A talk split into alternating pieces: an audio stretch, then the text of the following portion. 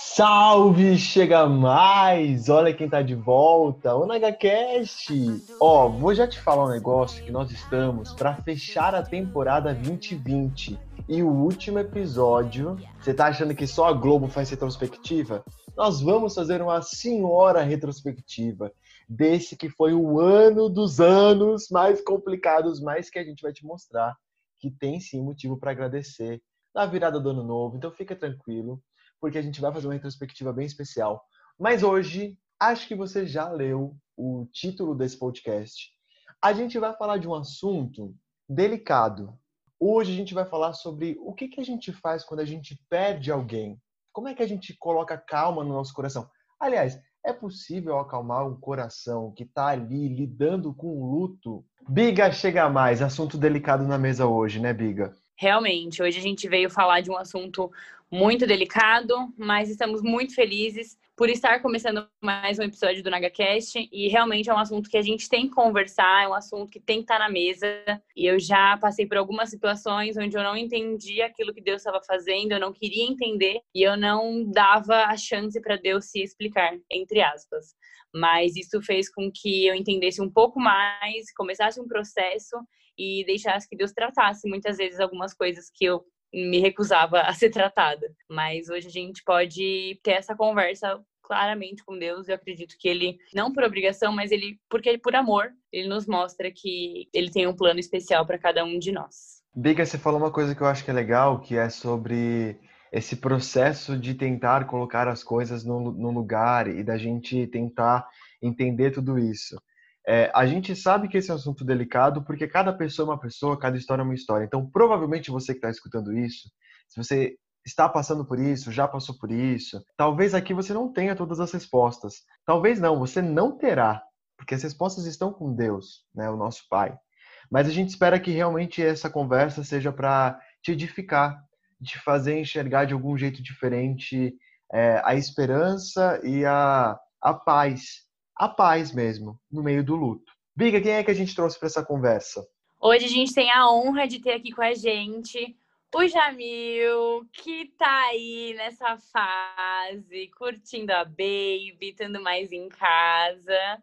E a gente tem também a Isa Vazan, Isabela Vazan. Muito obrigada, gente, por, por terem aceitado o convite, por estarem aqui com a gente, compartilhando desse, desse assunto que, que às vezes a gente realmente se recusa a conversar, mas vocês toparam e a gente está muito feliz em ter vocês. Então, muito obrigada. Eu vou começar com a Isa, porque o Jamil já é de casa. Você que acompanha o NagaCast sabe que de vez em quando ele aparece aqui para responder as suas dúvidas. Hoje você não vai perguntar nada, quem vai perguntar sou eu e a Biga. Então, por essa questão, como o Jamil já é de casa, entendeu? Ele já abre a geladeira, põe o pé no sofá, senta no braço do sofá. Eu vou começar com a Isa, que é a nossa convidada especial é, estreando aqui no NagaCast. Isa, chega mais, muito obrigado, seja muito bem-vinda. E quero começar te perguntando, Isa, um pouco da sua história. É, você perdeu o seu pai. Como é que foi esse processo para você? Enfim, é, a gente até queria reforçar que a gente deixa vocês extremamente à vontade para falarem daquilo que vocês é, estão mais confortáveis nesse momento, mas a gente sabe que Deus pode usar muito a vida de vocês. Então, Isa, chega mais, muito bem-vinda. E aí, gente, tudo bem? Primeiro que eu tô me sentindo muito famosa, gente. Só gente famosa faz podcast agora. Eu sou a. tô me sentindo a Maju aqui, né? Pode já cobrar Mas... por post patrocinado, tá, Isa? Nossa, eu queria, gente. Recebido, estamos aí, né? É, bom, quem não me conhece, meu nome é Isabela Vazê, sou da, da Igreja Cristã da Família Dona Anália Franco, então somos todos irmãos, todos amiguinhos. Tenho 20 anos. Como o podcast é sobre luto, acho que a gente já vai direto ao ponto, né? Eu perdi meu pai com 9 anos. Não, minto. Eu descobri a doença dele com 9 e ele morreu quando eu tinha 12 anos. Então foram três anos aí de, de luta, né? O processo de descoberta, de descoberta não só dele mesmo, mas da própria família em si, né? Como que é lidar com o processo sendo tão novo, como que é lidar com a doença, porque é, existem mortes que acontecem repentinamente, né? E existem mortes que demoram um tempo para chegar. A gente descobriu, é, meu pai ele viajava muito e ele voltou uma vez de viagem todo amarelo e a gente achou estranho, a gente achou que era febre amarela, né? A gente foi, é, minha mãe comentou, falou para ele ir para o hospital e tudo mais. E aí fizeram os exames e descobriram que era câncer no estômago. E aí já estava num estágio que o médico basicamente só operou para ver como é que estava e fechou e falou, olha, se viver um mês a três meses aí, vai ter sorte. E ela não contou pra gente. Ela não contou nem para mim, nem para minha irmã e nem para o meu pai. Então minha mãe ela carregou isso sozinha, então fala aqui já de, um, de uma visão de luto por três pessoas, né, de uma visão diferente, história diferente, vivida por três pessoas da mesma família enfim, a gente não sabia no começo, eu só achava que ele estava indo para o hospital, não sei porquê, fazendo exame de rotina e tudo mais. E aí, depois que ele passou esse período de três meses, minha mãe convenceu, ela não contou para ele que ele estava num estágio nesse nível, né? Ela só contou que ele estava com câncer e que ele poderia fazer o tratamento. E aí ela convenceu ele a fazer o tratamento e, enfim, ela contou mais pra gente assim um pouco depois, quando a gravidade já baixou um pouco. E aí ele fez o tratamento, né?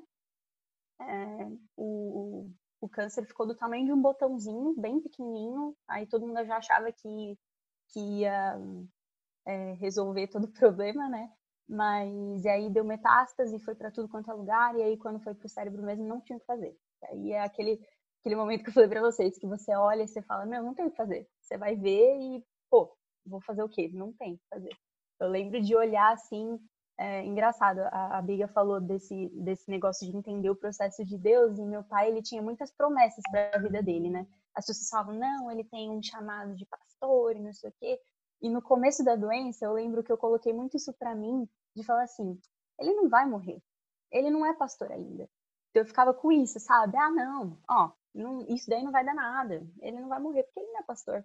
E engraçado como que é, é, é ver esse processo de Deus na nossa vida de entender que ele foi pastor, ele cuidou de pessoas e ele trouxe pessoas, é, ele, ele cuidou de, de, famílias, de histórias, ele mudou histórias, mas da forma que Deus queria. Mas foi basicamente isso, né? Foi, foi complicado, mas é, eu lembro de, de olhar assim, chegar num, num, período de eu olhar e falar, Deus, eu acho que eu prefiro que você recolha. Porque você vê é, como que a pessoa tá e eu, eu via que acho que ele lutava mais para estar conosco por nós do que por ele, sabe? Então, sei lá, me batia um sentimento de empatia, sabe? Eu olhava e falava, meu, ele não precisa sofrer tudo isso, sabe? Por que, que ele precisa sofrer? É engraçado, porque o sofrimento é, é, é, tem, tem os dois lados, né? Tem o lado da família que vai sofrer se levar e tem o lado da pessoa que sofre enquanto fica. Então, é, é esquisito, né? Luto é uma coisa muito difícil de se conversar, porque a gente realmente não sabe o que é melhor é algo tão pessoal, e aí, é, enfim, minha história, Jamil, acho que agora é com você. É, eu enfrentei o luto, tive a perda do meu pai, eu era muito pequeno, era, tinha cinco anos assim, então foi, não senti tanto, eu fui sentir a ausência do meu pai tempos depois, né? Meu pai ele faleceu de câncer acabou mexendo bastante na nossa casa. Minhas irmãs e minha mãe sentiram bastante. Eu não consegui sentir. Eu fui sentir a ausência do meu pai. E eu enfrentei algum, algumas perdas de pessoas próximas. Né? Eu tive a perda de um do meu primo Ibrahim, que foi um soco no estômago para mim. Um cara de muita referência e, e você vai acompanhando a luta da família, assim, igual da Isa, né? Vence o câncer, ele volta e e faz esse strike, foi algo que mexeu muito comigo. Tem uma perda também de uma menina que é uma irmãzaça, a Cris, que é irmã do, do, meu amigo Douglas, o meu melhor amigo Douglas, que também foi um, uma facada e, e aí você se encontra com, se depara com, com essa perda, né? Tem uma que você vê o processo da perda e a outra você se torna, você vê a surpresa, né? E aí é difícil, Aí você se depara com ela e você se questiona, faz algumas perguntas, olha para sua vida, olha para frente, olha para o lado, olha para toda a situação e às vezes só tenta achar uma resposta, né? E às vezes ela não vem naquele momento, vem às vezes meses depois. Mas tem a esperança que ela vem, né? Ela vem. É, a gente não, não espera, né? Eu acho que a morte é algo que a gente não espera. E Isa, eu queria te perguntar é, como que isso afetou o seu relacionamento com Deus? No primeiro momento, você se sentiu mais sensível, é, procurou, buscou, ou você não entendeu, não quis entender, não deu esse braço para Deus e você acabou se afastando dele. Como que foi isso? Uh, é engraçado, porque eu penso meu luto de três perspectivas diferentes. A minha, da minha mãe e da minha irmã. E cada uma vivenciou esse luto de uma forma diferente. A minha mãe, ela se aproximou total de Deus. Óbvio que ela não entende todas as razões, os motivos, etc. Mas ela estava bem, estava buscando apoio lá. A minha irmã, a, a, a, princípio, assim, ela se revoltou bastante. Eu lembro que no dia que minha mãe contou, é, a gente não soube no dia que meu pai morreu. Meu pai morreu num domingo, durante o culto, né? A gente só soube no dia seguinte, quando a gente foi enterro. E aí eu lembro de acordar e eu tinha a prova na escola, eu levantei, fui tomar banho, e aí quando eu saí do banho, minha casa cheia. Eu falei, o que, que tá acontecendo, né? E aí minha mãe levou a gente pro quarto, foi contar, só que não teve aquele momento de privacidade, sabe? Veio todo mundo junto, e aí eu fiquei meio aquada, assim, porque eu sou uma pessoa muito introvertida, então eu preciso de um tempo para pensar, para processar as coisas, antes de eu falar qualquer coisa eu penso muito, então eu não tive esse momento para pensar quando eu soube. Eu lembro que o primeiro pensamento que eu tive não foi de raiva, não foi de felicidade, não foi nada disso, foi eu tenho prova, como é que eu vou fazer a prova? Foi a primeira coisa que eu pensei. É, é estranho, né? Porque a gente acha que o primeiro pensamento vai ser, nossa, que ódio, que raiva, isso não é justo, não sei o quê. E a minha irmã, ela teve esse pensamento, a minha mãe ficou calma e eu não pensei em nenhum dos lados. Eu simplesmente meio que empurrei com a barriga, é, mas acho que o primeiro pensamento foi de vazio, sabe? Você não consegue, eu pelo menos não consegui pensar em nada. Eu não consegui culpar Deus, nada nenhum desses sentimentos. Eu simplesmente fiquei uh, inerte, sabe? Não me aproximei, mas também não me afastei. Eu só levei do jeito que dava para levar, de uma forma que eu não precisasse pensar tanto no assunto porque como eu gosto de pensar muito, o problema de pensar, não sei se para vocês é igual, mas não dá para desligar o pensamento. Você fica, você entra assim numa cadeia de pensamentos que aquilo vai é, dominar a tua vida. E por ser uma pessoa que não fala muito, eu pensava muito. Então, eu tentei levar minha vida de uma forma com que eu não pensasse tanto no assunto para eu não ter que lidar com isso. Porque a minha irmã se abria muito, a minha mãe também, depois a minha irmã se fechou muito e eu ficava sempre naquele meio, sabe? É, eu, eu olhei para os lados e todo mundo mal, todo mundo muito triste. No enterro, a, a, igreja inteira, assim, muito, muito mal. E eu fiquei, sabe quando você olha para lá e fala, meu, se eu desmoronar também, acho que não sobra ninguém. Então foi algo que eu fui levando só. E foi engraçado, porque depois disso, é, eu me aproximei de Deus é, eu comecei a tentar entender os sinais que ele tinha dado para mim disso. Então, é, eu já tinha sonhado com a história do meu pai, eu lembro do sonho claramente, mas é, eu tinha visto, engraçado, o sonho me falava que ele vencia a doença, mas não falava que ele ficava vivo ou morto. Eu lembro que ele ia embora, e que ele vencia a doença que estava numa forma de um, de um brinquedo, não lembro. Mas ele não, não ficava ali. Então, eu, eu lembrei, assim, Deus trouxe assim a minha memória, falando: olha, eu nunca falei que ele ia ficar. Eu falei que ele ia vencer, mas da forma com que ele tinha que vencer. Então, eu, ele foi assim, me lembrando de coisas que eu não, não tinha noção. Foi engraçado, mas depois que eu me aproximei de Deus, eu me afastei um pouco. Porque aí eu comecei a, a, a estudar tanto aquilo que eu comecei a me questionar. E aí eu falava, é, eu, eu, pela forma com que eu lidava muito com o luto e com a vida, por ser uma pessoa que falava pouco e evitava de pensar muito no assunto, na hora que eu comecei a pensar, eu comecei a, a refletir sobre se tudo que eu tinha vivido até aquele dia era verdade. Se o apoio que eu tinha tido, se os sonhos que Deus tinha me dado, as palavras, tudo aquilo era verdade. Porque aí você começa a se questionar, óbvio, mas não, engraçado, nunca foi um questionamento de raiva. Foi um questionamento de tentar entender mesmo para ver se o que eu estava passando fazia sentido, mas é, ao contrário do que muitas pessoas é, logicamente passam de alguma forma, eu nunca tive raiva da situação. E isso nunca me é, afastou de Deus, sabe? Acho que sempre foi um imã, porque eu via que agora que eu não tinha o pai, eu tinha que ter um relacionamento mais próximo com o pai, que é pai de todo mundo.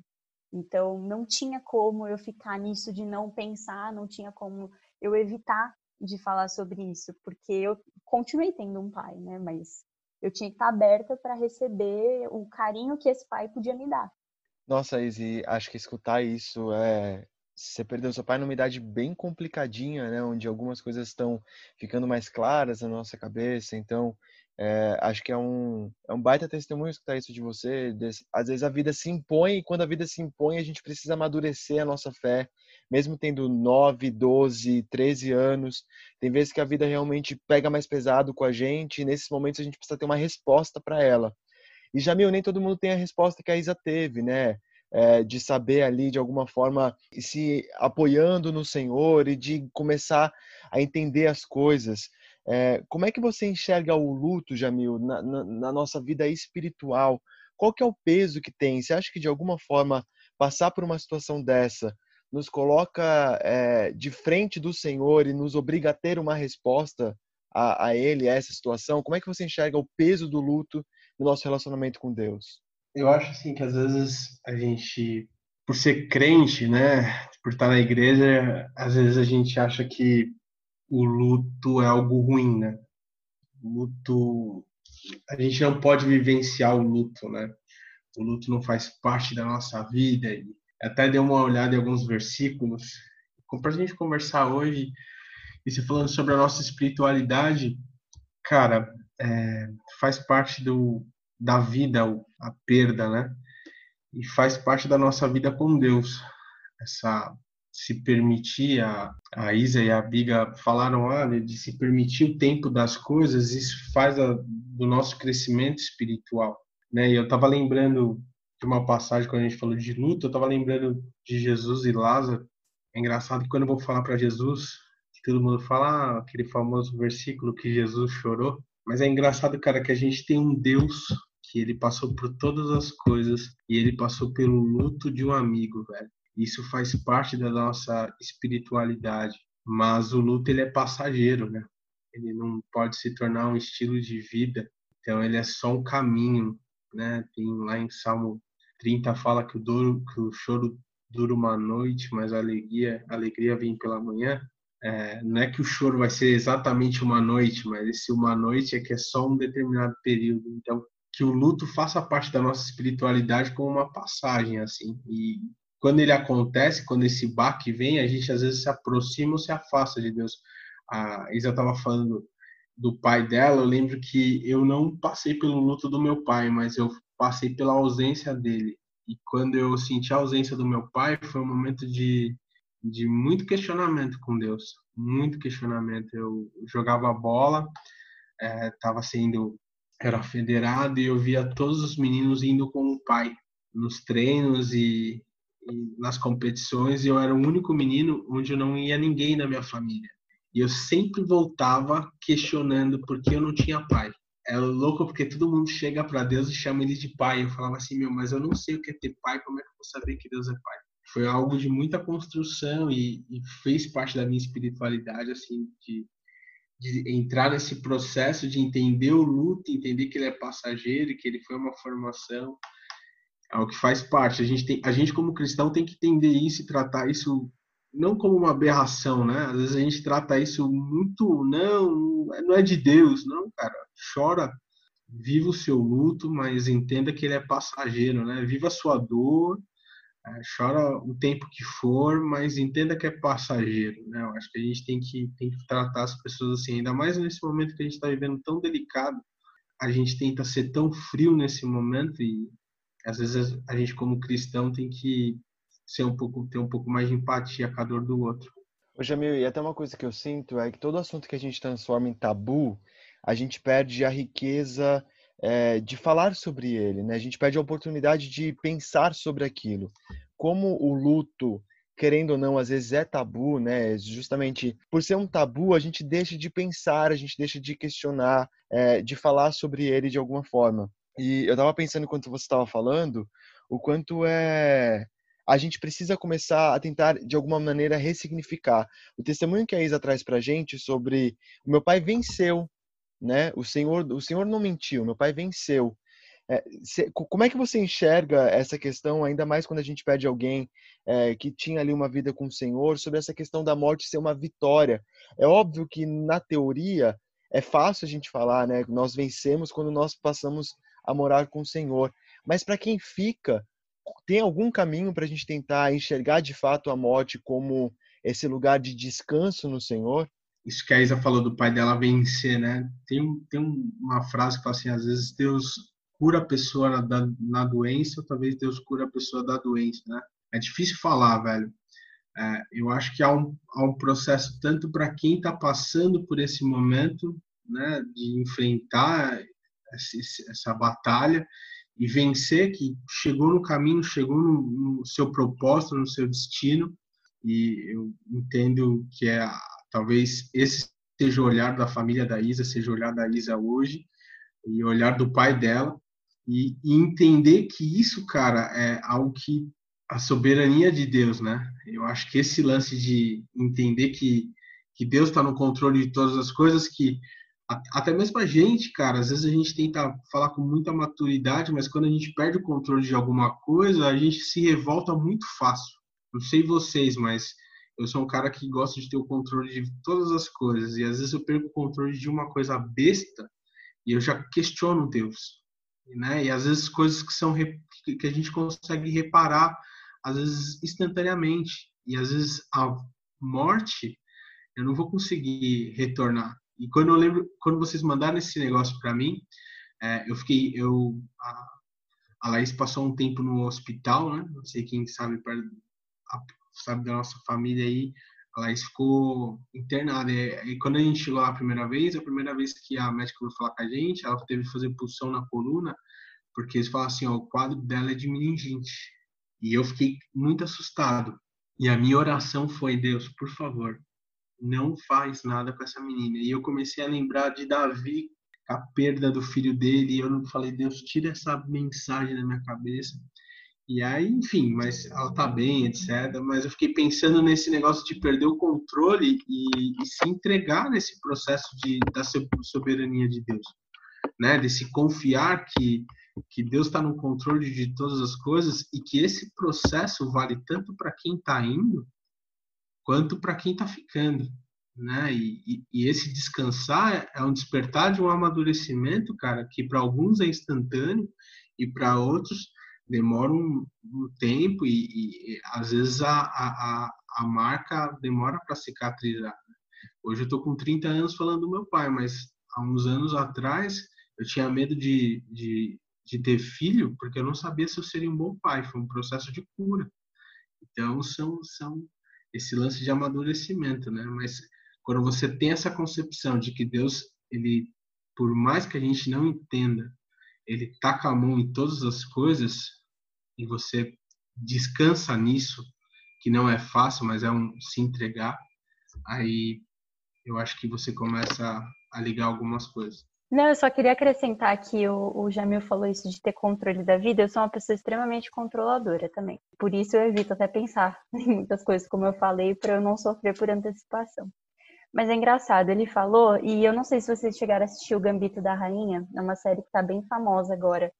É, e aí ele falou, e eu lembrei muito de uma frase da Elizabeth Harmon quando ela está explicando por que ela gosta de jogar xadrez.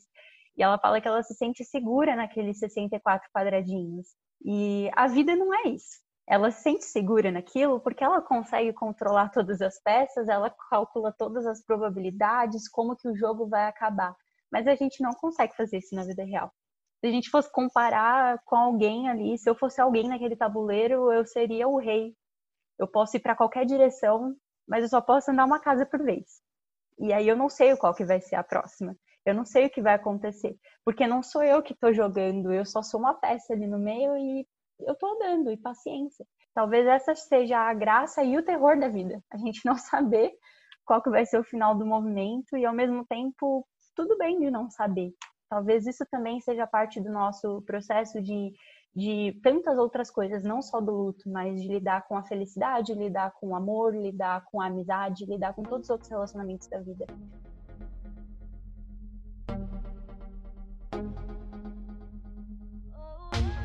É, Isa, de que maneira a igreja, é, o corpo de Cristo, né, te ajudou nesse momento? Você se sentiu abraçada, assim, pelas pessoas?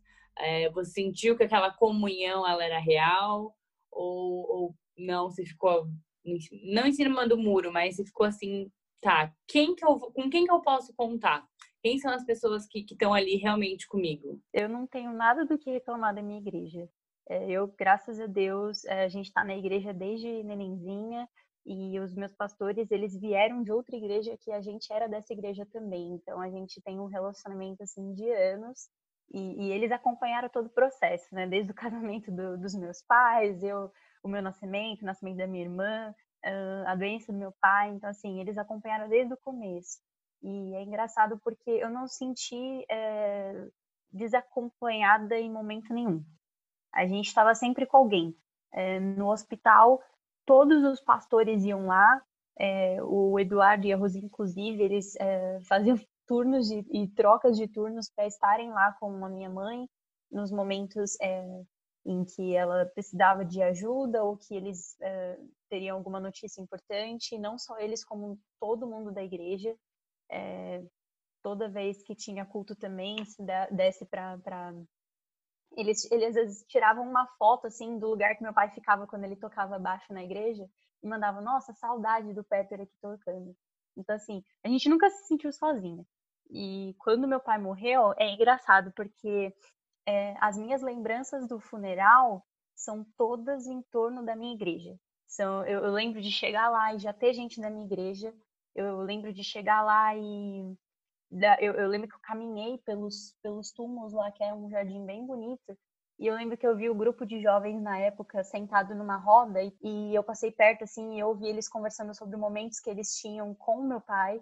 É, os pastores estavam no hospital, eles cuidaram do funeral, eles cuidaram de como seria, é, eles previdenciaram tudo, tudo, tudo, tudo. A minha mãe não teve que lidar assim diretamente com isso de nenhuma maneira. Eu lembro de chegar na capela para quando teve aquele, eu não sei como que é o nome, porque eu não fiquei lá para ver, mas tem um culto que eles fazem antes do funeral, né? E eu lembro que não tinha lugar na capela. É, eu lembro que eu, as pessoas passaram e perguntaram se algum famoso tinha morrido naquele dia, porque tinha muita gente. E eles falaram, não, é só o pessoal da igreja. E tinha muita gente, muita gente, muita, muita, muita, muita gente. Então, é, a gente nunca se sentiu abandonado. E isso não parou aí, não parou só naquele dia. É, depois que, que meu pai morreu, muita coisa muda, né? A gente não fica preso só na doença, na morte agora. A gente tem que olhar para frente e falar, tá, e agora? Como é que as contas vão ser pagas? Como é que as coisas que precisam ser quitadas vão ser quitadas? O que, que a gente vai fazer? Alguma coisa que antes era dividida, agora não vai ter mais. Então, o que, que a gente vai fazer? E todo mundo da igreja deu maior apoio para minha mãe. Financeiro, é, se alguém tinha alguma coisa que sabia fazer, ai, é, sei lá, eu vendo chip de celular e o seu celular é, é uma conta pós-paga é, e você não vai conseguir pagar a conta. Eles vendiam, me davam um chip pra gente, tudo assim, nesse sentido, não deixaram faltar nada. É, não só da igreja, eu estudava num, num colégio cristão também, e foi engraçado que teve um ano que minha mãe não tinha dinheiro para pagar o colégio, e alguém pagou o colégio, a gente não sabe quem foi até hoje, mas pagou é, o ano inteiro meu e da minha irmã. Não sei quem foi, não sei por que foi, mas todo mundo ali do colégio também deu maior apoio. O, eu não fui obrigada a ir nenhuma aula. Eu lembro de chegar no dia seguinte que eu tinha aula com o mesmo professor que eu tive, que eu teria na segunda, né? É, que foi o enterro do meu pai, e eu quis ir na terça-feira. Eu não queria ficar em casa para não ficar naquele ambiente de, de morte, né? Então eu fui para a sala e eu lembro que eu cheguei, as pessoas não estavam esperando que eu fosse. E o professor parou a aula e ele orou antes de começar a aula. E aí eu lembro que todo mundo assim levantou e foi é, dar, assim, colocou a mão perto de mim e, e orou. E no, no, intervalo, gente que eu nem conhecia da escola foi me abraçar. Porque todo mundo ali, como eu estudava no colégio cristão, a gente tinha culto e tudo mais. E o Gu também estudou nesse colégio, ele sabe bem como que era. Mas é, todo mundo ali deu maior apoio. Então a gente nunca se sentiu sozinho tanto na minha igreja que a gente congregava, no colégio que eu estudava. É, a gente passou por alguns lugares na nossa vida e é incrível como o relacionamento cristão ele tem raízes profundas. E a gente pode estar longe, a gente pode estar perto, a gente pode estar morando em outra cidade, mas as pessoas aparecem e Deus move as pessoas, move o coração das pessoas, dá empatia, dá paixão, dá amor, dá, sabe? Não dá nem para explicar. Mas ele move o coração assim de uma forma que ele não deixou faltar nada, nada. Até hoje a gente vê como Deus é bom com algumas coisas, sabe? Sabe que às vezes a gente fica se perguntando, mas igreja é para quê? Tudo isso que você contou, né, as coisas que, que cada pessoa foi fazendo, para mim estava gritando no meu ouvido, igreja é isso. Igreja é para isso. Jamil, a gente acha que igreja às vezes é para culto, é para festa, é para é acampamento de jovens. Qual que é a responsa da igreja diante do luto de alguém? Como é que eu tenho que acordar e falar assim, eu sou responsável sim. Essa é uma briga que é minha. Porque quando a gente escuta esse, esse, essa, esse relato da Isa, fica muito forte assim o papel da igreja, não fica? Cara, fica. E Cristo fala, né? Olha, chora com choram, consola. A igreja ela ela não é só um culto, cara. Ela não é só para se reunir e prestar culto. A igreja é um organismo vivo para acontecer isso, esse testemunho que a Isa tá falando, cara. A igreja a igreja precisa ser ativa dessa forma, precisa ter empatia com as pessoas né? Sentir a dor do outro, sentir até a alegria do outro, né? Precisa viver. Você tava falando esse negócio de igreja, eu tava imaginando, falei, minha igreja é isso, cara. A gente foi chamado para andar juntos, cara. Na nossa pequenez, na nossa pluralidade, mas a gente foi chamados para andar junto e, e é isso que Cristo faz com a gente. Por mais que não seja o meu luto, eu vou vestir isso com ela, entendeu? E isso, cara, que acontece, só Deus consegue fazer, só Cristo consegue fazer, cara. E esse movimento você só vê de uma forma é, plena na igreja. Né? Ela estava falando lá do, do velório lá na capela, o pessoal, nossa, o que está tendo aqui é um famoso? Não, cara, é o movimento da igreja. Acho fantástico isso, fiquei bem feliz. E depois você fala qual é a escola aí que, que você estudou aí para Tô pesquisando escola para a Laís aí. Ó, eu vou até falar, porque de fato eu e a Isa, a gente estudou na mesma escola, né, Isa? Que é o. Diz a Isa, vou fazer um mistério aqui. Qual que é a escola que estudamos juntos? Pior que eu sei até o hino da escola, gente, você acredita? Mas é o Colégio Batista lá da Penha. Exatamente. Tirando o uniforme que é verde com laranja, mas o colégio é maravilhoso. Já me sabe uma coisa? Deus me ensinou, Deus me ensinou muita coisa nessa pandemia e uma das coisas que ele me ensinou é sobre a gente. Muitas vezes eu, eu ia para a igreja, meu, eu ficava assim: eu quero que essa pessoa seja meu amigo, eu preciso de uma amizade, eu preciso de um pastor e tudo mais. E aí Deus inverteu o jogo, falando em tabuleiro, ele inverteu o tabuleiro do, da, minha, da minha vida e começou a me obrigar a ser para as outras pessoas aquilo que eu queria que elas fossem para mim. Então eu chegava numa igreja onde eu queria tanto uma amizade, eu percebi que eu precisava ser amigo. Eu percebi que eu precisava ser aquela pessoa que ia ajudar. Jamil, acho que a igreja ainda sofre dessa falta de empatia, dessa falta de iniciativa. Já que não tem amigo na minha igreja, eu vou ser o primeiro. Que conselho você daria para quem está na igreja cego, alheio, para as questões dos outros e que justamente, por exemplo, no momento de luto, não consegue ajudar, não consegue sair da própria bolha para falar assim, nesse momento quem precisa de ajuda é o outro, é o meu ombro é que vai ajudar o outro. O que, que a gente pode falar para essas pessoas que estão meio aí dormindo? Se essa pessoa não consegue sentir a dor do outro, essa pessoa precisa de mais socorro do que essa pessoa. Porque o evangelho faz esse movimento, né? É entre a cruz e as pessoas ela, ela te leva a isso, cara. Ela te faz você se colocar na dor de alguém, a você pensar. A, a, a gente é muito egoísta e narcisista, né? Você fala assim, pô, eu preciso de um amigo, né? Eu preciso de um pastor, eu preciso de um líder, eu preciso de uma igreja tal. E todas essas expectativas são fruto de um narcisismo. E aí vem o evangelho e te mostra assim, não, cara, se eu quero ser um amigo, se eu quero ter um amigo, eu vou ser esse amigo. E é isso que a gente faz. Meu, se eu quero alguém do meu lado, eu vou ser esse suporte. E é isso que Cristo nos ensina. E esse é o conselho que eu dou para essa pessoa aí que não está conseguindo amar alguém aí. Se coloca no pé de Cristo, que é que é Ele que nos ajuda e faz isso. Porque se a pessoa não está conseguindo, é porque está pior do que quem está passando por esse esse momento de perda. Sempre meio ácido, né? Sempre meio ácido, né? Aqui a conversa dá até aquela baixada, assim, né? Você fala, Foi mal, galera, foi mal, mas sempre meio ácido. O pessoal já tem comentado isso, mas não dá, meu. Quem tá, quem tá nessa vibe aí, velho, tá precisando mais de ajuda de quem tá no luto, né? Desculpa aí te falar a real.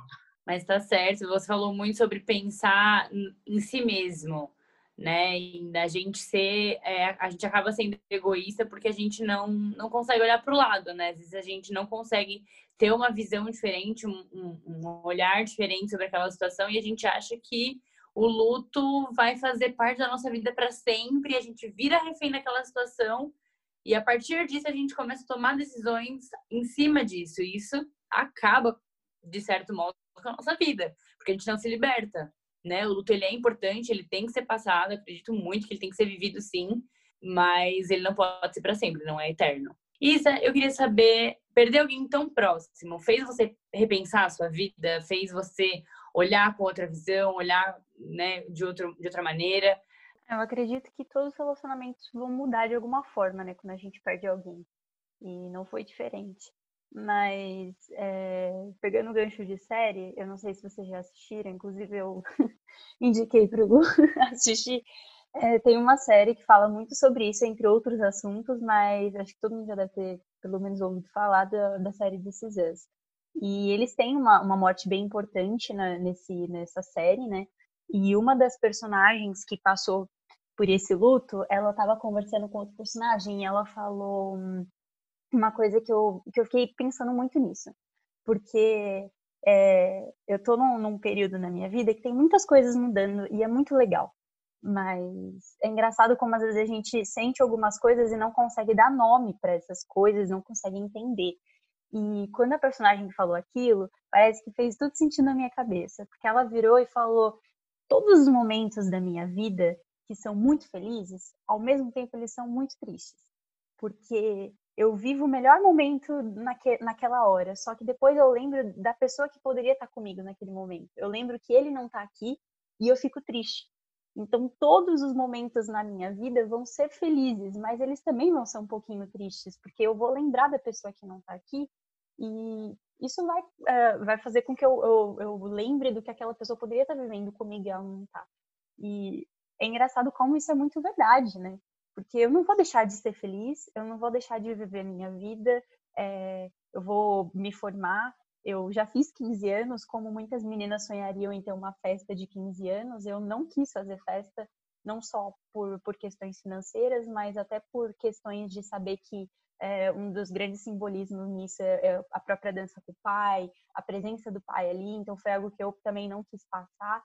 E por muito tempo é, eu também não queria fazer uh, uma cerimônia de casamento, coisas desse tipo, porque é algo muito delicado.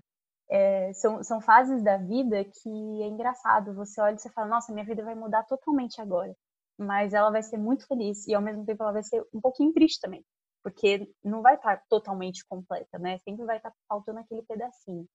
E tá tudo bem. Tá tudo bem. Às vezes a gente acha que passar pelo luto, é, como o Gu falou no começo, né? A gente não vai ter todas as respostas. E a gente nunca vai ser preenchido totalmente, né? É, Deus, talvez ele, ele seja é, intencional nesse sentido de fazer com que a gente aprenda com essas lacunas que vão sobrando na vida, sabe? É, a gente nunca vai, ser, vai ter toda a vida preenchida, todo mundo sabe que, que a gente não tem tudo na vida, e às vezes a falta de algo ou alguém seja a forma com que a gente vai aprender a lidar é, com as coisas e vai fazer com que Deus é, consiga trabalhar questões mais profundas com a gente. E o melhor que você tem a fazer nesse momento é abrir teu coração e tentar entender e tentar escutar.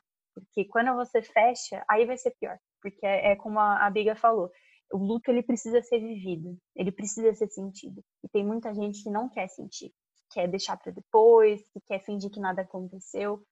E o Gu falou, tem muita riqueza quando a gente fala de coisa que a gente não está acostumado.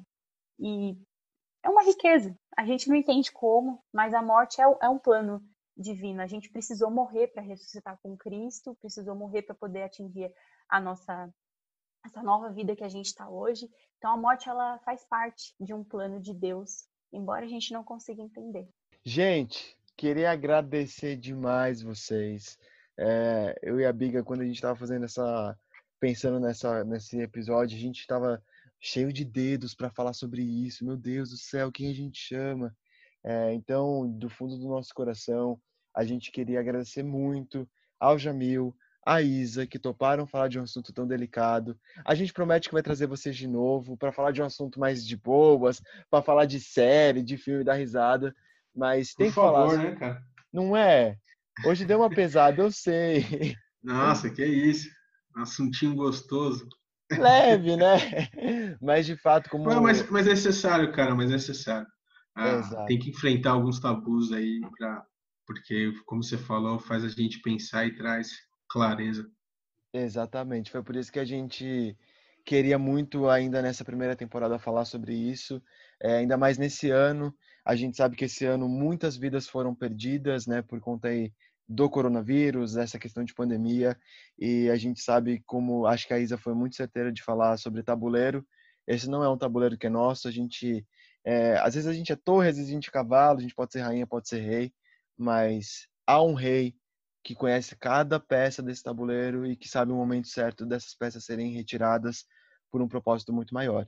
Então eu queria agradecer muito a vocês, dizer que eu saio desse podcast muito mais é, amadurecido em muitas coisas. Eu acho que foi muito importante para mim escutar vocês falando. Então, é, de uma forma muito pessoal, muito obrigado.